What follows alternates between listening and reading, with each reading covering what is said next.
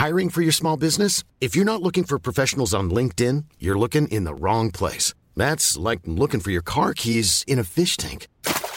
LinkedIn helps you hire professionals you can't find anywhere else, even those who aren't actively searching for a new job but might be open to the perfect role. In a given month, over 70% of LinkedIn users don't even visit other leading job sites. So start looking in the right place. With LinkedIn, you can hire professionals like a professional. Post your free job on linkedin.com/people slash people today.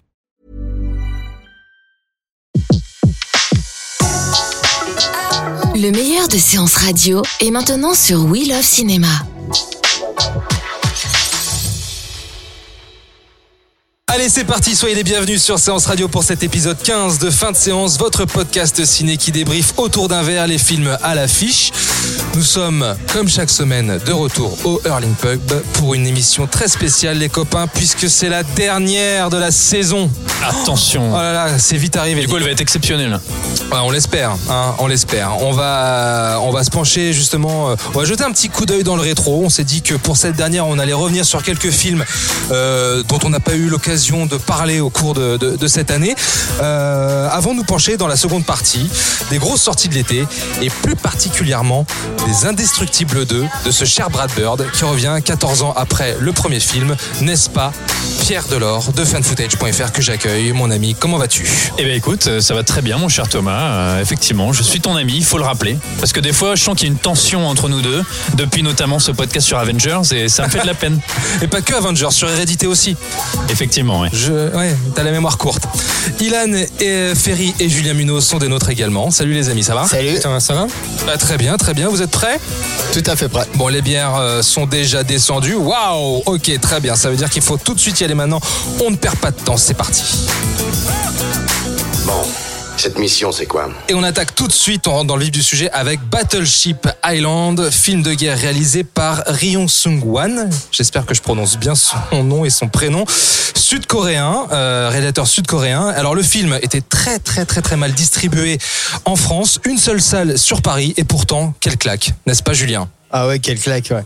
Donc euh, Ryu Soo-won, c'est un réalisateur pas très connu euh, par rapport au euh, Bong Joon-ho, euh, par Chang-wook, euh, par chez nous, mais c'est un réalisateur assez intéressant qui a fait des vraiment des films pas mal comme euh, The Agent qui était sorti directement en vidéo. Enfin d'ailleurs tous ses films sont sortis qu'en vidéo. C'est le mec qui a fait euh, City of Violence, euh, The Unjust, un polar euh, à la euh, Ciné Lumet qui était vachement bien et complètement passé inaperçu. Et là c'est vraiment un film que bon il sort en salle dans une salle à Une Paris salle, qui euh, qui, a, qui a tourné aussi en province quand même. Ouais, parce que parce apparemment le film a fait un, quand même un mini buzz. Ouais, il y a eu une mobilisation sur les réseaux Et sociaux quand même.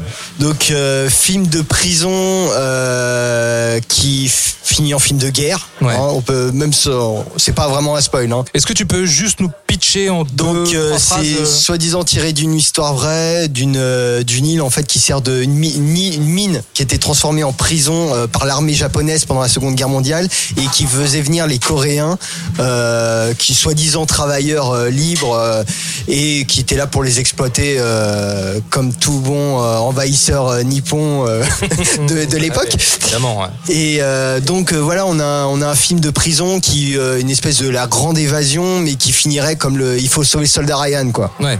Pour Moi, je, je pensais même d'ailleurs à Tu ne tueras point de Mel Gibson. euh, ouais ouais, il y a pour un peu la, la violence débridée, sans vouloir faire de mauvais jeux de mots. Et euh, non, c'est moi c'est un film que j'ai vraiment apprécié parce que bon c'est un film qui peut paraître caricatural, c'est un film de propagande. hein. Faut, faut, faut bien l'avouer, c'est un film anti-japonais. Euh, les, les japonais sont très méchants, euh, vraiment vraiment méchants. Mais euh, c'est un film vraiment à l'ancienne, comme euh, le cinéma hollywoodien euh, de la grande époque. C'est c'est c'est vraiment le style de, de film qu'Hollywood ne veut plus faire aujourd'hui. Et moi, c'est le genre de film que j'ai envie de voir sur un grand écran. C'est un film avec des des énormes décors construits en dur, avec des des, des comment dire des, des plans de foule, Ouais, des grands panneaux, sans- ouais. sans CGI, sans effets spéciaux, euh, avec de l'action, mais euh, épique. Euh, Le, le, le mec quand même te reprend une musique à un moment d'Ennio Morricone. Tu te dis putain, normalement tu dirais à un mauvais réalisateur, t'as pas le droit de faire ça. Dans le Tu peux- climax, ouais. Tu peux pas faire ça. Et là il reprend une musique, je vais pas dire laquelle, mais euh, tu, qui est vraiment, tu peux pas la, la, la dissocier de d'Ennio Morricone. Et pourtant il arrive à la mettre et, et c'est un, c'est un bonheur on, peut le quoi. dire, c'est la musique de, du bon, la brute et le truc. Ouais, les star- l'extasie, enfin l'extasie de l'or Hmm. euh, dans la scène du cimetière. C'est et euh, il met ça dans une scène euh, épique. C'est c'est dément Et quoi. puis c'est un film qui passe par plein de tonalités en plus. Il y a, il y a de l'humour, il y a, il y a Oui, pas bah, mal d'humour, il y a des gags visuels qui sont, qui sont assez drôles. Hein. C'est les Coréens, c'est ils mélangent tout, tout, un peu tout et son contraire, et pourtant ça marche. Mais je peux même citer la scène de la mine où il y a un accident de mine qui est, mais t'as En- jamais vu ça. En ouverture. Je sais plus, enfin c'est dans le, premier tiers du En film. noir et blanc? Non, pas en noir et blanc. quand il y a une explosion dans la Plus mine. tard, d'accord, ouais. Euh, Je tu dis, mais j'ai jamais vu ça, même dans un film américain, quoi. Et donc là, vraiment, euh, encore une fois, le cinéma coréen, euh, chapeau bas, quoi. Pierre, tu veux dire un truc sur le, sur le film parce qu'on l'a vu ensemble Ouais, on l'a vu ensemble, on a été tous les deux euh, hyper impressionnés, ça nous a mis une vraie claque. C'était vraiment un film à pas louper au cinéma, malheureusement la plupart des gens n'ont pas pu le voir, mais il est disponible en Blu-ray. euh, Ça y est, il est déjà sorti là euh, va- S'il l'est pas maintenant, il Ça va l'être. tarder, je euh, pense, et puis ouais. bon, je pense que c'est pas ça qui arrête les gens. pour voir- pour voir les Oui, films. sont Bref. tous des cousins. Euh, euh, il, faut, il faut vraiment le voir, c'est c'est un spectacle absolument ahurissant. Alors c'est tiré d'un véritable fait historique, sauf que c'est très très très romancé. Au final, c'est pas une retranscription fidèle de l'histoire. Moi, je suis pas tout à fait d'accord. Alors oui, il y a un côté propagande, mais ça c'est quelque chose qu'on retrouve souvent dans le cinéma sud-coréen vis-à-vis du Japon. Euh, ces deux pays qui sont pas complètement réconciliés. Euh, les Japonais sont les méchants, mais je trouve que le film le dépasse. Et au final, euh, ils sont présentés, en tout cas pour certains personnages, comme finalement humains. Des Coréens sont présentés aussi comme des ordures. Et je trouve que ce qui, ce qui devient vraiment la, la menace, c'est le spectre du bombardement américain. Enfin, et c'est un film d'ailleurs qui s'adresse à Hollywood, je pense aussi en termes de spectacle. Euh, et justement, en termes de spectacle, en termes d'action, en termes de décor, de figurants, euh, c'est rare de voir ça. Et en Occident, on en fait quasiment plus des films comme ça. Donc, faut vraiment pas le louper. Euh, croyez-moi, vous allez prendre une tarte dans la tronche. euh, ça vaut le coup.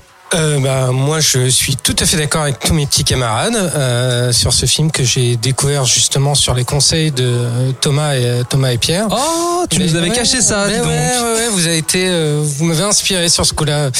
Donc euh, merci, grâce à vous, j'ai pu voir, j'ai pu voir ce film dans l'unique salle euh, parisienne où, où- où C'est avec plaisir. Tu sais, si on peut forger ta cinéphilie, euh, tu peux nous Bah, demander. elle, tout ce que tu elle- elle en a bien besoin, si tu veux. Je veux dire, moi, à part les Tuches 3 et Taxi 5, euh, Et le doudou. Il y y y a tout, il y a le doudou, y a tout un horizon à élar- à élargir, si je puis dire.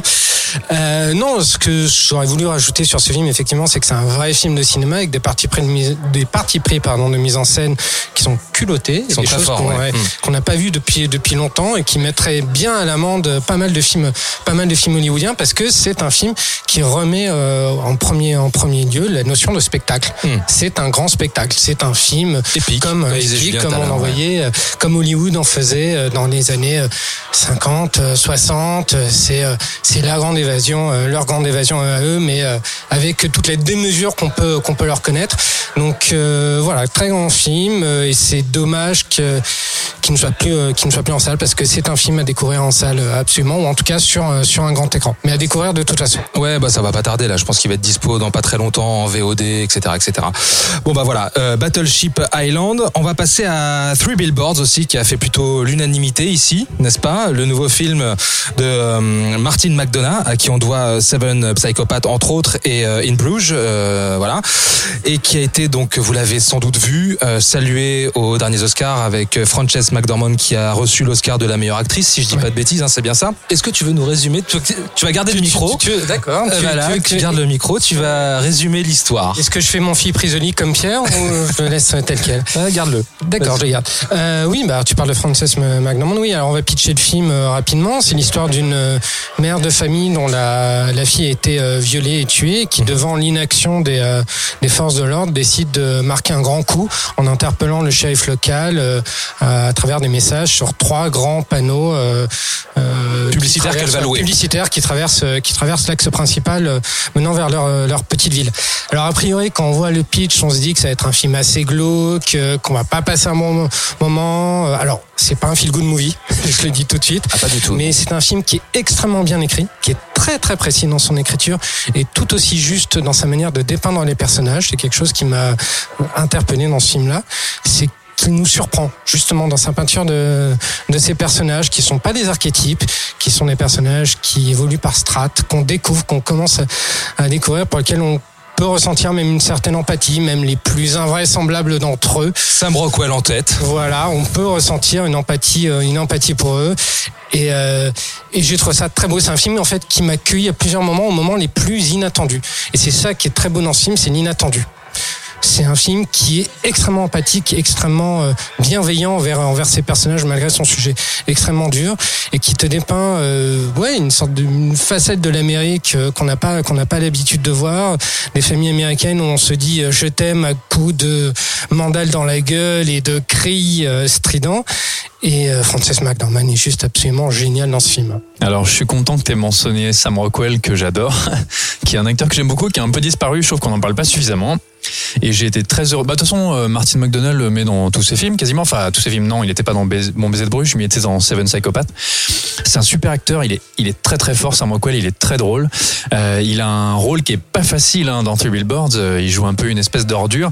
Et finalement, qui retrouve une humanité, ou en tout cas qui est filmé avec humanité par Martin McDonough. Et je pense que c'est ça, au final, euh, ce que ce qu'il veut nous dire, c'est que, ok, c'est un portrait euh, très sombre de l'Amérique très dur et d'ailleurs une Amérique rurale euh, qui va très mal et qui est probablement oubliée de, de tous. Mais je pense que c'est là où il voit l'espoir euh, malgré cette misère et cette noirceur. C'est au final dans les êtres humains dans les gens qui vivent là et qui derrière cette apparente dureté ou cette apparente euh, cet apparent manque de parce qu'au final c'est un petit peu au début on- il est filmé un peu comme des pecnos tu vois et puis finalement il va trouver ce que ce qu'il y a vraiment derrière ça. Et je pense que c'est là que réside le cœur du film et c'est un film qui a beaucoup de cœur c'est un film qui est très généreux et surtout qui est très bien écrit. Et ça, c'est suffisamment rare aujourd'hui pour mériter d'être souligné. Oui, c'est une humanité inattendue en fait. Non, non, je voulais juste euh, effectivement, pardon, euh, revenir sur euh, sur ce que tu disais par rapport à, à Sam Rockwell parce que on a pu entendre ici ou là ou lire des critiques euh, concernant le personnage sur la rédemption parce qu'on va quand même dire qu'au départ euh, c'est un gros enfoiré raciste et euh, ça posait beaucoup de problèmes à certains qui ont vu le film de voir ce personnage-là finalement avec que le spectateur ait une certaine empathie pour ce personnage-là parce que sa trajectoire quand même est très particulière.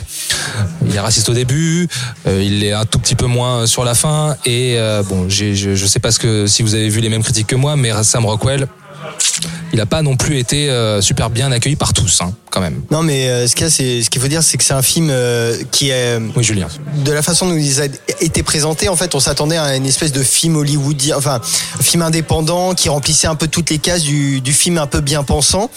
Et euh, alors, je vais citer Yannick Dahan. C'est un film qui te la met à l'envers euh, constamment, en fait. Ouais. C'est, euh, tu penses que ça va être un film qui va répondre à l'actualité euh, de Ferguson, euh, enfin, le, le problème racial euh, aux États-Unis. Et en fait, c'est quelque chose de de très secondaire dans le film, bien qu'il y a des films, euh, des, des flics euh, racistes dans le film, mais c'est un film qui, qui parle d'autre chose. de- et qui va te et qui va qui en fait va pas te ménager il va toujours jouer sur tes a priori euh, en tant que spectateur et va te la mettre à l'envers. C'est c'est à dire on a des coups de force euh, des retournements de situation euh, qui sont pas des twists tout ça. Mais où émotionnellement tu es dans un état tu dis tiens je suis pour ce personnage parce que c'est le pitch qui me l'a dit c'est comme ça. Ouais. et ce personnage comme ce- il, le dé- il déteste ce personnage, donc je vais le détester aussi.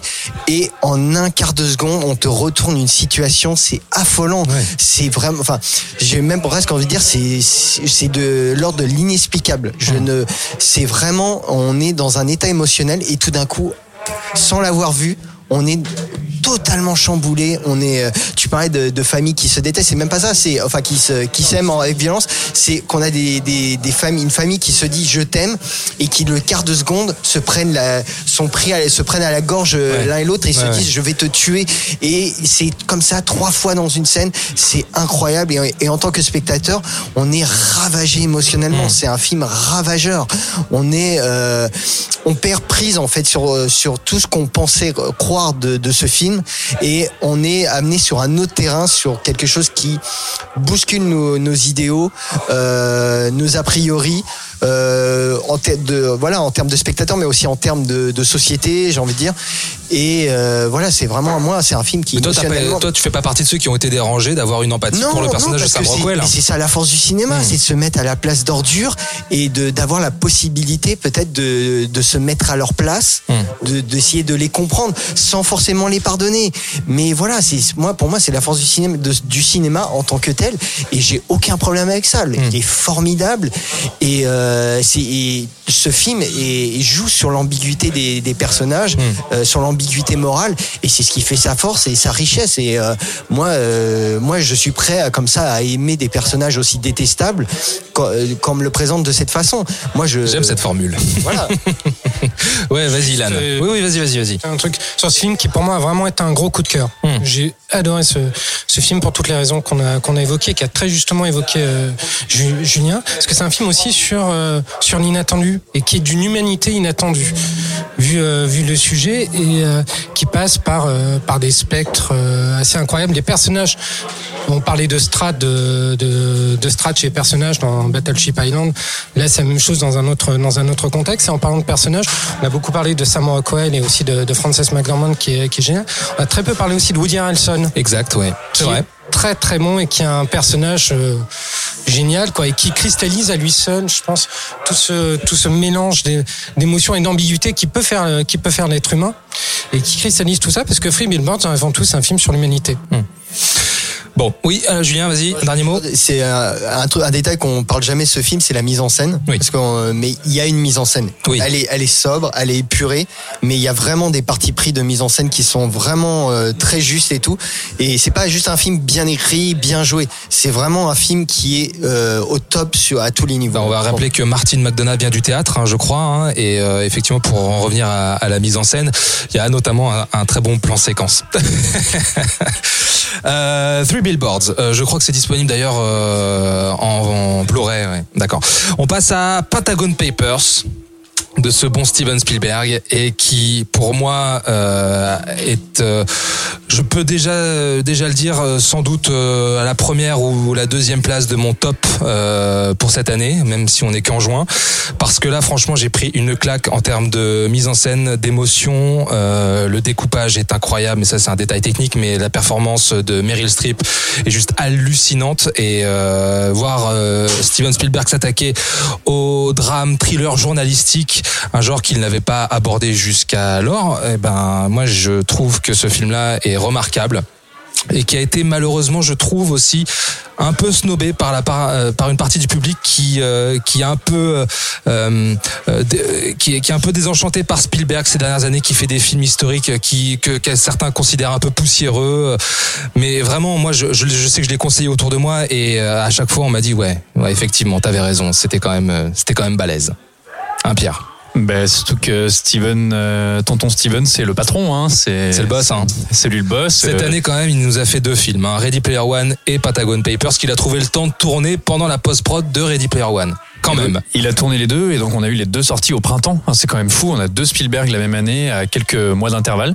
Euh, surtout ce qui, voilà, comme tu disais, c'est un film qui a été un petit peu snobé comme elle avait été Le Pont des Espions Hum, exact. avec aussi Tom Hanks. C'est vrai, c'est vrai. Euh, c'est des films qui sont d'emblée considérés par soit une partie du public, soit une partie de la critique comme des Spielberg mineurs. Euh, qui seront effectivement, comme tu le disais, soi-disant un peu poussiéreux, etc. Alors qu'en fait, Le Pont des Espions, c'était une pareil, une leçon de mise en scène et de suspense et un thriller d'espionnage mortel avec un scénario des, des frères Cohen. Euh, Pentagon Papers, donc The Post euh, en version originale, c'est euh, non seulement encore une fois une leçon de cinéma, une leçon de suspense, de mise en scène. Euh, Spielberg, c'est un réalisateur qui dans ce film va, film, va filmer, dans ce film va filmer, dans ce film va mettre en scène ce qui pourrait apparaître comme quelque chose de tout à fait euh, inoffensif, euh, voire un peu chiant chez un autre réalisateur, une simple séquence dans laquelle les personnages sont autour d'un téléphone et attendent un coup de fil. Et en fait, t'as l'impression d'être devant une véritable scène d'action. D'ailleurs, c'est filmé comme une scène d'action, c'est dément. Euh, on- on- on oublie souvent ça quand on parle de ce film, je trouve. C'est un véritable manifeste de voilà ce que c'est que la mise en scène. C'est un film qui devrait être étudié dans les écoles de cinéma. Les acteurs sont absolument remarquables. La musique de John Williams fonctionne du tonnerre. Euh, L'ambiance, la reconstitution historique, mais fonctionne à 1000%. Enfin, je veux dire, qui est capable de faire ça aujourd'hui? Ils sont pas 36 000 sur la planète. Donc, si vous l'avez pas vu, c'est pour ça qu'on voulait un peu en parler. Nous, ça a été une véritable claque. Si vous l'avez pas vu, si vous aviez peut-être des a priori sur le film, ça vaut le coup de le voir. Il faut absolument le découvrir. Et si vous avez eu la chance de le voir, et surtout si vous avez la chance de le voir au cinéma, revoyez-le avec cet angle de la, mise en scène, du suspense et de la maestria de ce réalisateur qui est en pleine possession de ses moyens. Donc voilà, euh, Pentagon Papers euh, recommandé à 2000%. Mais ce qui est fou, c'est que euh, la mise en scène de ce film est absolument euh, prodigieuse et que certains arrivent à, parler de académisme hollywoodien, quoi. C'est c'est c'est c'est aberrant. Alors que euh, même ceux qui ont apprécié le film se sont euh, focalisés sur le côté film anti-Trump, film euh, féministe. C'est c'est vrai, c'est totalement. C'est un film qui répond. C'est un film historique qui répond à notre époque, euh, qui est d'une actualité brûlante, euh, même si ce film euh, parle d'une autre époque, mais c'est euh, c'est c'est un film, c'est un pur film de cinéma quoi. Et euh, traiter ce film de académique. Mais c'est, c'est, enfin, je veux dire, c'est ne rien comprendre à ce qui est l'essence même du cinéma. Je suis désolé, hein, mais franchement, il faut retourner à l'école hein, quand on, on traite un film comme ça d'académique. Pour moi, c'est, on sait pas ce que, on, en fait, on sait pas du tout ce que c'est le cinéma. Ou faut voir plus, ou faut voir plus de films. De, de bons films, je pense. Hein.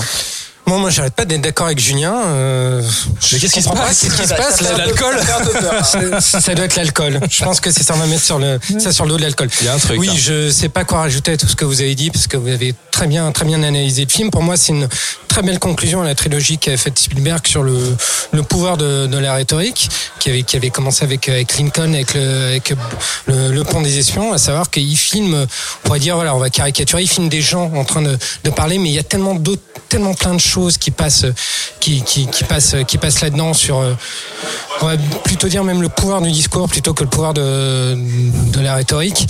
Mais j'ai trouvé ça très très puissant, très puissant parce qu'il euh, parce qu'il voulait dire, parce qu'il l'achevé de de de dire et que dire de plus que au-delà, il faut aller au-delà effectivement de des a priori qu'on peut avoir sur un sur un sujet qui peut paraître académique en soi. Il faut se dire que par par le passé, là, Spielberg est en train de tenir un miroir pas du tout déformant, justement, un vrai miroir de notre de notre société actuelle, en tout cas de l'Amérique actuelle. Que rien que pour ça, il est très important de voir ce film. Voilà, et voilà, bah, tout est dit.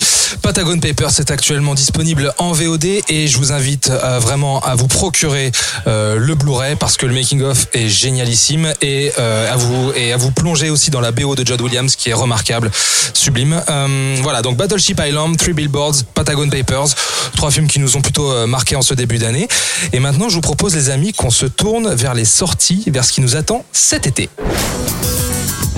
Oui, parce que juillet-août, effectivement, cette fameuse période estivale propice au blockbuster, il se multiplie chaque jour, euh, chaque jour un blockbuster en chasse un autre. Et on va commencer avec le 27 juin. Le 27 juin, puisque nous avons trois films à l'affiche, les amis, et quel film Budapest de Xavier Krans, euh, Tully et Sicario 2. Et je crois qu'Ilan a vu Tully de Jason Reitman. Tout à fait. Alors, est-ce que c'est aussi chiant que son précédent Young Adult avec Charlie Theron? Est-ce que tu peux nous en toucher deux mots, s'il te plaît?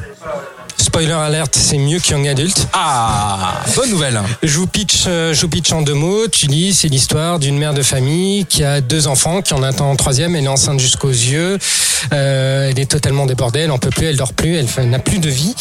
Et jusqu'à ce que un jour son grand frère euh, Bobo, euh, qui mange des feuilles de quinoa avec des japonaises, lui propose les services d'une nounou de nuit qui euh, proposera de s'occuper de son bébé euh, histoire qu'elle dorme. Donc c'est à ce moment-là qu'elle fait la connaissance donc de cette fameuse nounou qui s'appelle Tully et qui sera un véritable euh, Qui est donc incarné ouragan. par Charlie Theron. hein. Alors Charlie Theron n'est pas la nounou de nuit, Charlie Theron est la maman. Et la fameuse Tully Ok, pardon. est euh, incarnée par euh, cette euh, charmante, comment elle s'appelle cette actrice, Mac, qui dont le nom de famille se termine par Mackenzie, qui a joué dans Blade Runner. Ah, Attends, bah, je sais pas du qui a tout. joué dans, dans Blade Runner 2049. Ah, oui. Mackenzie Davis. D'accord. Donc c'était pas le nom, c'était le prénom. Voilà. C'est grave, tout se passe bien. C'est bien ou pas? Eh bien écoute, c'est bien, c'est le film qui m'a réconcilié avec Jason Reitman et qui m'a aussi réconcilié avec Diablo Cody. Parce que moi, non, j'ai pas aimé Juno. J'ai pas non plus aimé, euh, enfin, j'ai bien aimé Young Adult, mais, euh, mais sans plus. Et là, on a une comédie, enfin un feel-good movie euh, qui dépeint ces personnages euh, sans jugement, comme avait pu, euh, comme avait pu le faire euh, les précédents films de Jason Reitman, qui étaient très moralisateurs, Ouais, assez puritains même dans leurs propos. Là, on a quelque chose de très ancré. Euh, dans, dans la réalité, de très empathique pour, pour ces personnages, souvent drôles, souvent assez pittoresques dans la situation qu'il euh, qu'il montre. Et, euh, et c'est drôle, c'est bien comme film. C'est un film qui te dit que oui, c'est bien d'avoir des enfants, mais qu'est-ce que ça peut être l'enfer aussi? Ça peut être un véritable cauchemar, mais. euh, mais voilà, on a aussi besoin en tant que couple, en tant que mère, en tant que père, de de, de se retrouver hors, hors, des enfants et de se reconnecter avec euh, avec cette jeunesse cette jeunesse perdue. Et je trouve que c'est un beau film. Ça, voilà, c'est un bon feel good movie pour l'été. Alors, je vais poser une question bête. il n'y a pas de question bête. Est-ce que Jason Reitman, c'est le fils de Ivan Reitman? Oui. Ok, d'accord. Voilà. Donc c'est marrant, il fait, des, il fait des films beaucoup plus, euh, comment dire, conventionnels et euh, puritains que son père, alors. Tout à fait, ouais. ouais. Ok, intéressant. Est-ce que tu lui prédis un, un, un, bel avenir à ce film quand même? Parce que c'est pas c'est pas simple un Budapest en face avec Jonathan Cohen et Sicario 2 face à, face à Budapest, tu veux dire face au Very Bad Trip français et, euh, et à la suite de Sicario, ça va être, ça va être plutôt difficile de rivaliser face, face à Sicario, mais le film peut, peut, plaire, peut plaire aux familles, peut avoir ce petit effet, comme j'ai dit, feel good movie, totalement inattendu. Donc pourquoi pas? En tout cas, il était bien reçu par le, par le public oui, parce que lorsque je l'ai vu en avant-première. Avec Jason Reitman. Avec Jason Reitman, et il a été très bien reçu par le public. Je vais pas dire qu'il y a eu une standing ovation, mais, euh, mais les gens étaient très réceptifs euh, au film, euh, particulièrement même les, les mères de famille qui ont dit mais c'est un peu ma vie que vous avez mis sur, sur écran. Merci beaucoup, merci. Donc on peut dire que oui, okay. Jason Reitman en soi est un réalisateur féministe, peut-être un peu plus que Pascal Logier. Voilà, voilà ok, ça c'est ça c'est dit. Prends ça dans ta tronche, Pascal. Euh, semaine suivante, les Indestructibles, le 4 juillet. Et là, attention les amis, puisque c'est un très très gros morceau qui vous attend au cinéma. 14 ans après le premier film, ce cher Brad Bird qui euh, revient de loin, puisque son dernier fait d'armes est Tomorrowland, que, qui a été gentiment snobé au cinéma. Et pourtant, quel film. Et à qui on doit également Mission Impossible 5, 4, voilà, euh, Protocole Fantôme, revient donc euh, nous conter la suite des aventures de la famille Parr, qui reprend juste après la fin du premier film. Pierre et moi euh, avons eu la chance de le voir, et même Pierre, alors là attention, monsieur va se la raconter, monsieur Pierre a eu la chance de rencontrer Brad Bird, carrément quoi la classe. C'est comme ça que je me suis présenté. J'ai dit que j'étais Monsieur Pierre. Euh, Monsieur Pierre. et euh, on avait vraiment envie de parler de ce film euh, parce que euh, bah, c'était une grosse claque. Euh, ouais. C'était formidable. Enfin, Les Indestructibles. Déjà en 2004, 2004, hein, le premier Les Indestructibles, c'était quand même fou. je me rappelle, j'avais vu au cinéma. J'avais trouvé ça absolument démentiel. Et là, cette suite qui arrive en 2018, c'est quand même dingue. Ouais. surtout que c'était un, un, un, bon, je vais pas spoiler, mais en gros, ça se passe 24 heures après le premier. Hein, ça, ça emboîte le pas de la, de la, la, la premier, ouais. de la fin du premier directement. Donc on retrouve cette scène à la, avec euh, le. Oh non, je raconte pas. Vous allez, vous allez la retrouver et limite replongez-vous un peu dans le premier, ça va vous rappeler des bons souvenirs. Ça a pas pris une ride. Euh, quand on a euh, pu rencontrer euh, Brad Bird. il y avait une, une question qui, qui, on avait tous sur les lèvres, aux lèvres, c'était qu'est-ce que vous avez qu'est-ce que vous avez vu dans cette famille enfin qu'est-ce qui vous a donné envie de retourner voir ce film de retourner faire ce film cette suite euh, qu'est-ce que vous aviez envie de dire sur cette famille? Parce que effectivement c'est une critique qu'on a pu entendre sur le 2 c'est que c'est très similaire hmm. par rapport au premier. Dans sa construction dans son déroulement dans certaines thématiques oui il y avait des choses qu'il abordait. Euh, il y a eu une deuxième question c'était euh, avec cette foule de films de super-héros qui sortent aujourd'hui. Est-ce que vous aviez euh, quelque que, chose à dire là-dessus Quelque quoi. chose à dire? Est-ce que est-ce qu'il y avait encore une fraîcheur euh, dans votre esprit, dans votre traitement pour à nouveau montrer des super-héros sur grand écran? Il a avoué euh, que des gros studios, notamment Marvel, étaient venus le chercher pour réaliser des gros blockbusters de leur franchise et que lui, il n'avait pas eu envie. Il avait envie de faire ses propres super-héros. Tiens donc. Et en fait, c'est ça le truc, c'est qu'il avait ses propres super-héros. Il avait ses personnages qu'il aime beaucoup, cette famille sur laquelle il avait des choses à dire. On a presque l'impression qu'il abordait le film comme un épisode 2 d'une série, tu vois. On retourne cette famille juste après dans leur quotidien et le film est d'ailleurs beaucoup sur les les petites euh, les petits troubles du quotidien, la garde des enfants, euh, le rôle du père, Le de la mère, euh, le chômage, etc. Euh, et en même temps, il y a cette invention, cette énergie, cette euh, générosité. Il y a une musique, euh, la musique de Michael Giacchino, ça elle Ah fonctionne ouais, ouais, du ouais. tonnerre de Dieu, c'est formidable. C'est un film qui est tellement généreux que si tu veux, jusque dans les dernières secondes du générique, t'as une invention, t'as de l'image, euh, t'as des bonus. Et qu'est-ce que c'est drôle C'est hyper drôle. Qu'est-ce que c'est drôle le Jack Jack Vraiment, vous allez mais vous mettre par terre. Ah bah, il y a une scène avec un raton laveur Oh euh, là. qui est à mourir de rire et une scène qu'ils avaient écrite pour le premier et ils savaient pas tellement comment la caser et du coup ils l'ont ils l'ont mise dans cette suite et elle fonctionne très très bien. Et surtout, euh, à l'heure où il y a beaucoup de super-héros aujourd'hui au cinéma, euh, il y a des scènes d'action qui mettent en scène des super-héros, leurs super-pouvoirs, Des euh, des, destructions de, de bâtiments, etc. Et euh, ouais, bah voilà, voilà comment on fait des scènes de super-héros, voilà comment on fait des scènes d'action aujourd'hui en 2018. C'est ça le vrai cinéma de super-héros.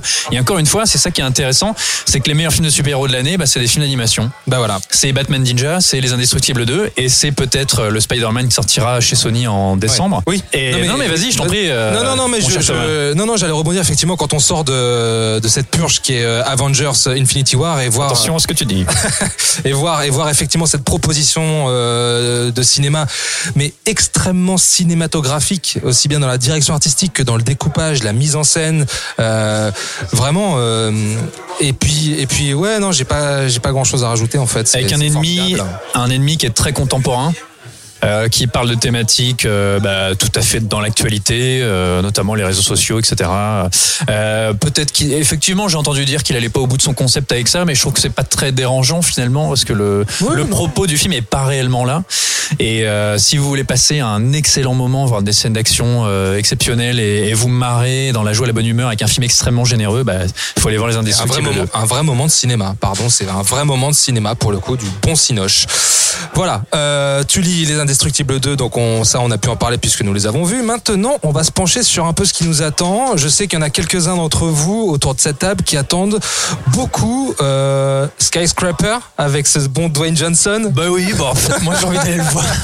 Rampage avec euh, The Rock, ça m'avait bien, enfin pardon, Dwayne Johnson, ça m'avait bien fait marrer et j'espère que Skyscraper, ça va être un petit peu dans cette veine du film Pizza Bière. Je sais, euh, qu'il, je, je sais que Ilan et Julien ont très hâte aussi de découvrir ce film, n'est-ce pas? Non, pas du tout. Pourquoi?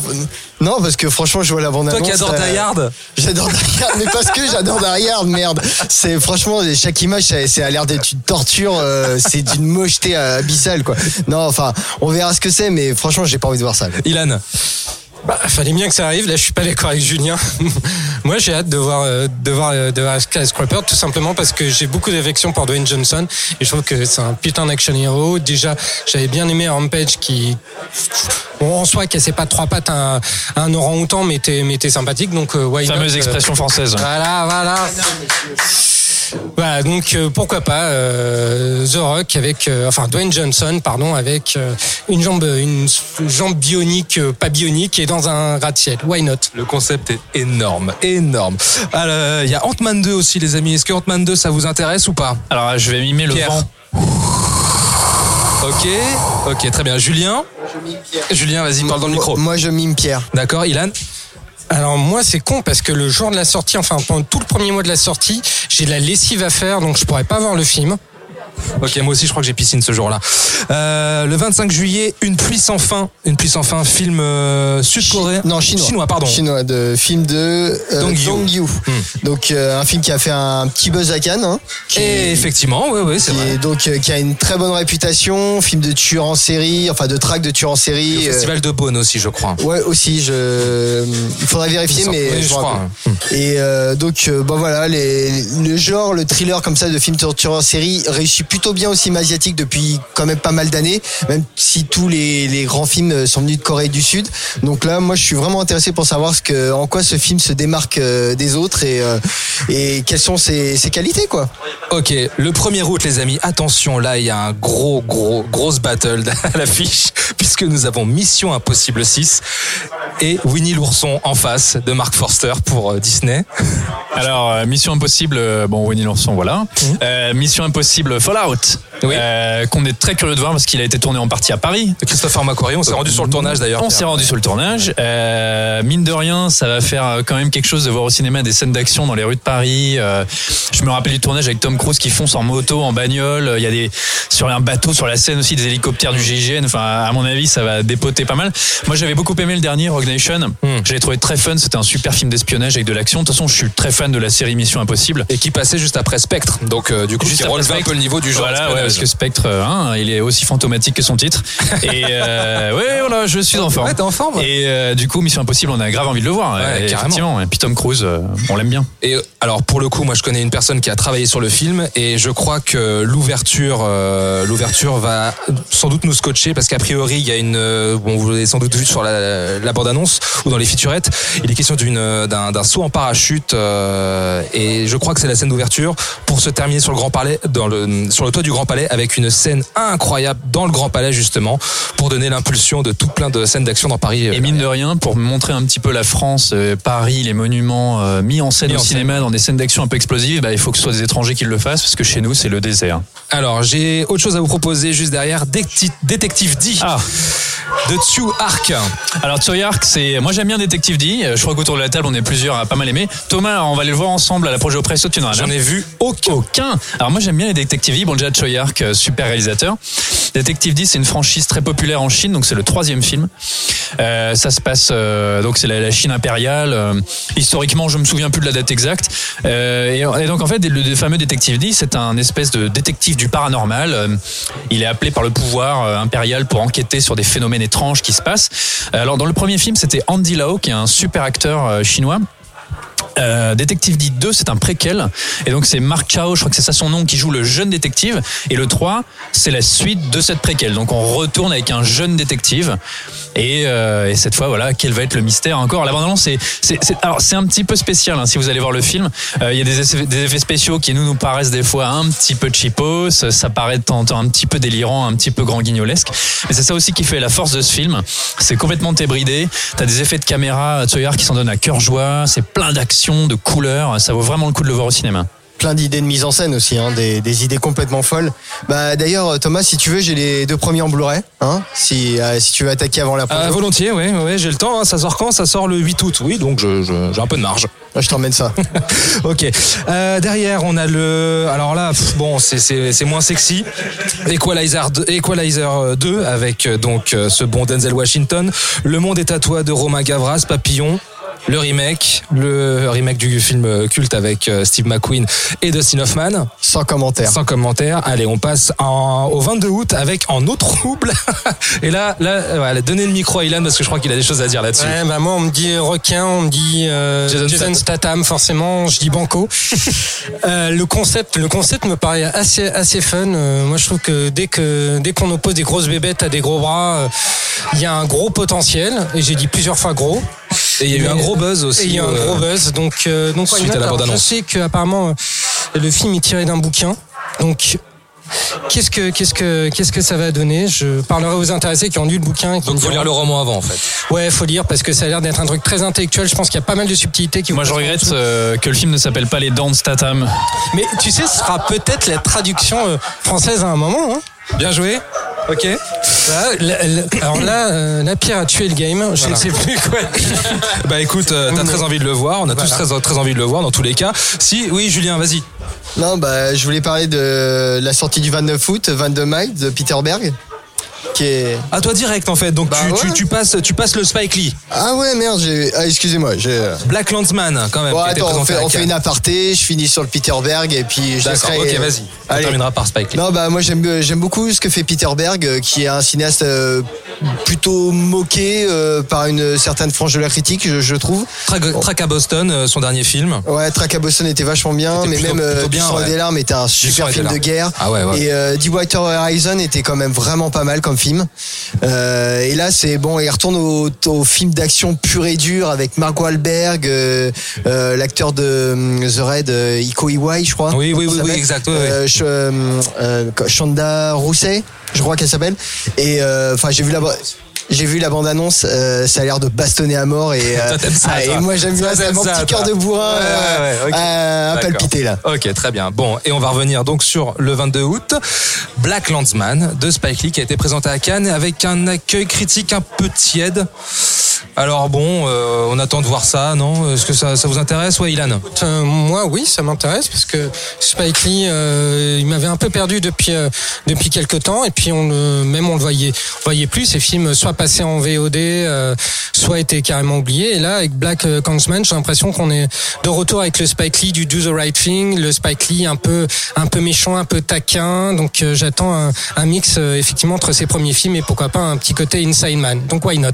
Très bien, c'est le 22 août. Ouais, Pierre, vas-y. Et alors moi, je rajoute, mot de un, la fin. je rajoute un film que je croyais que c'était pas sur ta liste. Euh, c'est aussi le 29 août ou le 19. Alors j'ai un doute, mais il me semblait que c'était le 29 août. C'est Burning, qui est un thriller euh, coréen, sud-coréen, euh, qui a l'air absolument dément. La bande-annonce, je vous invite à aller la voir sur YouTube. Elle est vraiment hyper puissante. Et euh, c'est, euh, bah, faut pas trop en dire. Ça a l'air extrêmement noir, extrêmement mystérieux, avec un, un espèce de trafic, avec une jeune femme. euh, Ça va parler des relations. euh, Il y aura des disparitions, des meurtres, etc. Ça a l'air très très bien. Très bien. Alors, donc, vas-y, redis le titre. Burning. Burning, très bien. Pour, pour récapituler, on conseille euh, Tully. Ilan vous euh, conseille euh, Tully.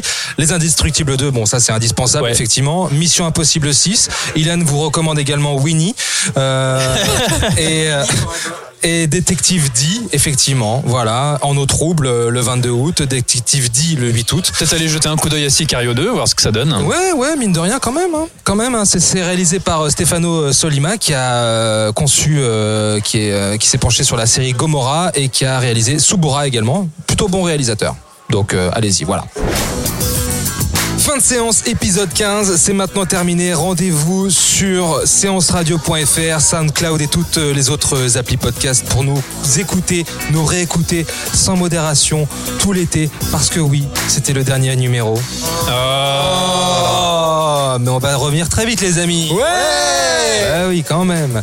Retrouvez-nous euh, donc sur SoundCloud. N'hésitez pas à vous abonner, commenter, partager, liker, laisser des étoiles. Ouais, envoyez-nous de la thune. On va partir en vacances.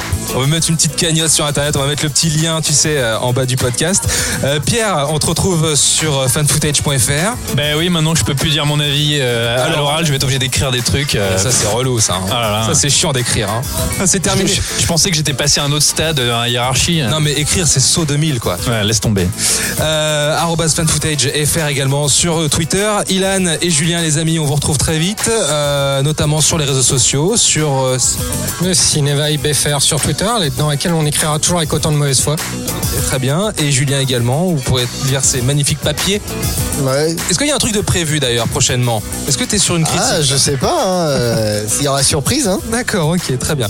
Bon, on vous souhaite de très très bonnes vacances. On vous dit à très vite les amis. Encore une fois, n'hésitez pas à euh, télécharger nos précédents numéros pour euh, nous écouter euh, dire de grosses bêtises. On aime euh, ça, on aime dire des grosses bêtises. Voilà, et on fait des big bisous comme euh, Carlos. Big bisous, voilà, big bisous. Allez, ciao. Retrouvez l'ensemble des contenus séances radio proposés par We Love Cinéma sur tous vos agrégateurs de podcasts.